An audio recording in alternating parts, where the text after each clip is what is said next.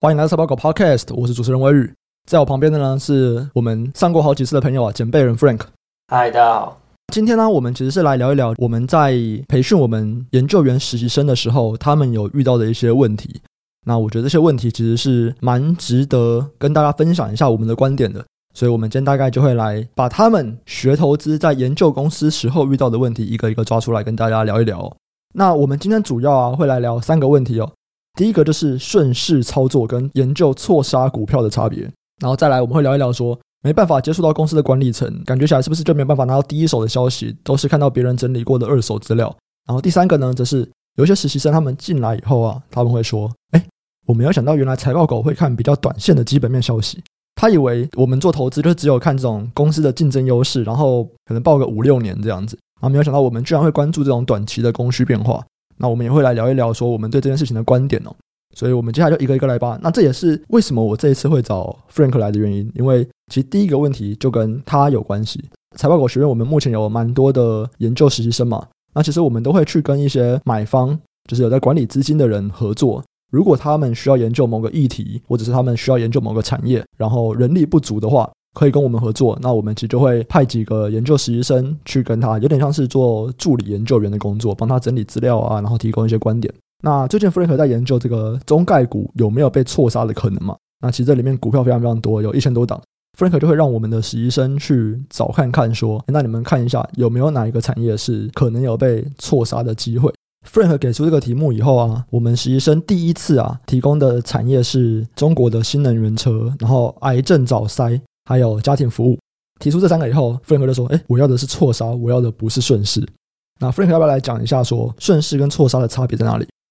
其实我觉得他们两个本质上差很多啦。就是顺势讲白一点，就是你希望去找到可能未来前景很好，然后它的赛道可能很长，然后未来的空间很大很大的公司，或者是机会去投。那错杀比较像是说我今天有个负面的消息进来，或者是今天公司遇到什么样的打击，然后我认为市场上可能过度解读或者过度反映这个资讯，然后造成它的股价跌得过多，所以这个时候可能就会是一个机会。因为其实我会这样问原因是因为。这一次中概股其实整个主题比较像是，呃，政府开始加大监管，然后所以所有股票都一起下跌。那所以在这种情境下，通常应该比较多的机会会是错杀。但是我没有想到，就是第一次提出来，大部分都是顺势的股票，因为他们其实股价没什么下跌，可能只是因为大盘的关系被压在这边，所以他们觉得就是这种产业趋势很长的，呃，他们可能觉得不错吧，我这样想。好，所以我们第一个差一点哦。就是如果我们单纯看股价线图啊，它也不是大跌，它只是未来有机会因为成长，然后股价上涨。对对对。可 Frank 在讲的错杀，既然有错杀这个杀这个字啊，它一定是股价已经跌了一大段，然后它只是要么就是不应该跌那么深，不然就是根本就不应该跌。那这样子才是有可能被错杀嘛，因为它就是已经被杀了，只是你杀错人而已。对对对，没错。诶，那这边有一个疑问哦，所谓的错杀，你会去看未来的成长吗？还是不会？其实我觉得没这么复杂欸。我的核心观念就是，你要考虑的只有价值跟价格。那所以你的价值来自于哪？其实对我来讲不重要。就是你只要能证实说现在价格低于价值，我觉得就 OK。所以其实错杀有没有成长都无所谓，你有成长也 OK，没有成长也 OK，只要现在被杀过头就可以了。对对对对。所以这个东西就是一个顺势和错杀的差别了。因为今天在研究这个中概股错杀这个主题以前啊，Frank 就已经先指定好了。这次我们要研究的主题，就是中概股错杀。那我一定就会先从杀比较多的开始看嘛。股价没有下跌的这种东西，基本上就是不符合主题了。没有说他们未来不会涨啦，只是它就不符合这次的主题了。对，我觉得是不符合主题，然后再来是它可能在大家的想法里面不是受害的那一个，那就变成说到时候等整个事情解决的时候，它其实应该也都不会是受惠的那一个。其实这就跟所谓的疫情受害跟疫情复苏受贿是一样的。就是，假如说我今天投的是因为政府加大监管的力度，然后造成股票被错杀，那等到这个压力消失的时候，如果它那个时候没有下跌，其实到了事后大家也都不会特别想要去买它。应该说，以你这次来讲，其实你在买的股票或者你这次的投资的角度啊，你就是我要买之后监管疑虑比较消失以后，股价会上涨这个催化剂，你要找到时候会受惠于这个催化剂的股票。对对对对对，所以一开始他们拿给我就觉得说，嗯，这些好像感觉就市场的角度来看，他们其实都不担心这次的监管会打到这些公司。那后来因为有讲过之后，应该方向就比较正确了，只是还他们还是选了很难的产业而已。对，他们挑了我觉得最难的两个产业，不过他们那么有信心，就是这么优秀，就让他们研究一下，没关系。好，没问题。那我们就进到下一个题目，就是有些实习生进来以后啊，他们会说：“哦，我没有想到原来财报狗会看这么近期的短期消息。”因为他们进来以后啊，其中一个工作就是他们要去整理每天的券商研究报告。然后都要把一些跟公司的重大消息摘录出来，跟产业的重大消息摘录出来。然后他们会觉得说：“哎，没有想到原来财报狗会去看现在供需状况可能是什么。”他们以为所谓财报狗的投资方法就是我去找一间有竞争优势的公司，然后就长期投资，抱个三五年这样子。我当然也会跟他们讲一下，说这个差别是什么，以及为什么我们要去看这些内容。不过我先来问一下你好了，你的持股周期一般是多久啊？如果持股周期，我猜平均应该会是六个月左右。所以你一档股票大概平均持有六个月，差不多，应该六到九个月，应该差不多。那你怎么样去看说，为什么你是持有六到九个月，而不是持有三五年呢？呃，就像我以前一直讲的，就是我觉得投资在找的是优势。就是你到底比其他人有什么优势？那我觉得在三五年这段，大部分人可以讲出来的优势就是我比人家有耐心。没错，但是我觉得比人家有耐心其实不算是一种很强的优势。你的优势应该是说你在三五年段你可以看得比人家还要准。但是我觉得这个其实是一件蛮难蛮难的事情。那就变成说，哦，好，我即使知道这家公司很有竞争优势，或者是说它很棒，但它可能现在价格不行，那我没办法买。那不然就是说，哦，我知道这家公司可能遭遇到了什么问题，但这问题可能很复杂，很复杂。那虽然就概率的角度来看，它可能是被低估的，但是它什么时候解决，其实你也不知道。那中间你可能就会遇到很多波折。就是我觉得这三到五年段，我很难做到远胜于其他人啊，对吧？今天如果我们想要找一两年，就不要讲到三到五年，我们如果讲一两年会还不错的投资标的，其实是没有问题的。你在供需这边，你是可以找到一两年的供需错置所导致的投资机会，对。但是为什么尽管我们有办法找到一两年的投资机会，我们还是平均持股周期在六到九个月呢？之前其实我跟 Frank 都会聊蛮多关于催化剂的东西。我们会预期未来会有某个事件发生以后，市场会认识到这间公司该有的价值，导致它的股价上涨。当我们今天在做这样子的研究啊，我们在研究整个商业模式、研究整个产业的这个供需状况的时候，我们其实是可以做。一到两年的投资，我们也可以做三到九个月的投资。如果今天我们时间比较少，我们没有办法去很关注这个市场的状况，好，那我们也许可以去做一两年的投资，没有问题。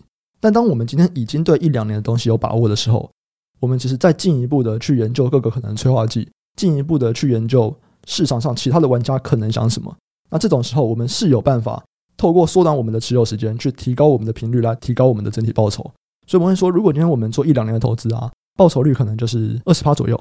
那如果今天我们想要到更高，那我们的确是有办法透过研究这种短期供需的催化剂来达到更高的报酬率。大原则是没错啦，我可以从我的角度重新解读一次啦。就是其实长期的资料是我们一定会看的，而且基本上我们决定要买什么标的，一定是基于长期的角度去看。嗯，至于什么时候买跟怎么买，或者是什么讯息出来再买，基本上是一种短期的判断。那不一定每只股票我们都可以找到。短期资讯，或者说有什么催化剂，那这种情况下，我可能就会比较小仓位的拿着放着。但是如果对于那一种我们可以找到呃基本面讯息，然后可能比其他人都还要快的拿到，或者是说我可以预判说什么时候应该要出现这个讯息，这个讯息可能会推动市场认知到这边有一只被低估股票，这种时候就可以把短期的基本面讯息拿进来作为你买卖时点的依据。我觉得那就是一种辅助提升你周转率的方法。例如说，像我们一直都在讲价格跟价值嘛。那假如说我今天中间的差距是二十块好了，一年收敛跟半年收敛，其实那个价差给你的报酬率就很大了。我认为角度是一样，就是我们都还从长期的角度去看待这只股票有没有被低估，但是在时点的选择或者是在仓位的调控上，我们会很大量的运用短期的基本面讯息。去判断说，我可能仓位要挪到哪边去？嗯，没错没错。简单来说，就是长期保护短期了。我们一定是对长期有一个看法，认为说不管怎么样，它长期的价值绝对是比现在的价格还要来得高的。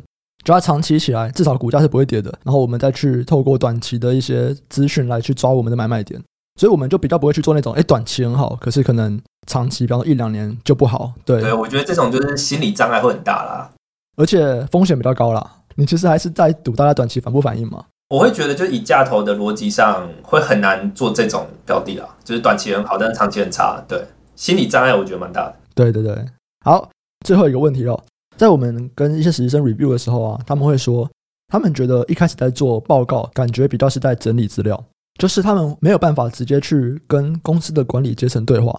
然后他就会说，可能跟公司管理阶层对话，这是第一手消息。那他们看的可能是其他研究员。或者是其他产业的报告，看的是别人的第二手消息，他们可能就会觉得说，诶，我第二手消息是不是比较难产生出自己的东西？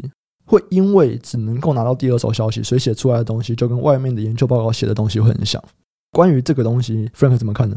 诚实讲，我觉得大家高估接触管理层这个优势。就是讲白点，在美国好了，在美国，即使你接触得到管理层，他也不会跟你讲太多他不跟别人讲的东西。诚实讲就这样，因为他讲了讲白了他就放法啊，那就变成说，其实大部分的资讯你都可以透过可能是 sales side 那边，或者是可能网络上有人整理，基本上我觉得呃都拿得到啦。就是在海外的情况下，第一手接触这个优势，我觉得有点被过度解读了吧？那就变成说，其实大部分在投拿二手资料是超级平常的一件事情，那就变成说你在策略设计上，你就不应该基于你比别人拥有更多资讯优势这一点去设计。我是跟他们说，如果今天你判断一间公司能不能买的原因，是因为公司跟你讲了什么没有跟别人说过的东西，如果你只根据这项消息来做你的买卖决策，来做你的投资决策，那你的这个投资方法是很有问题。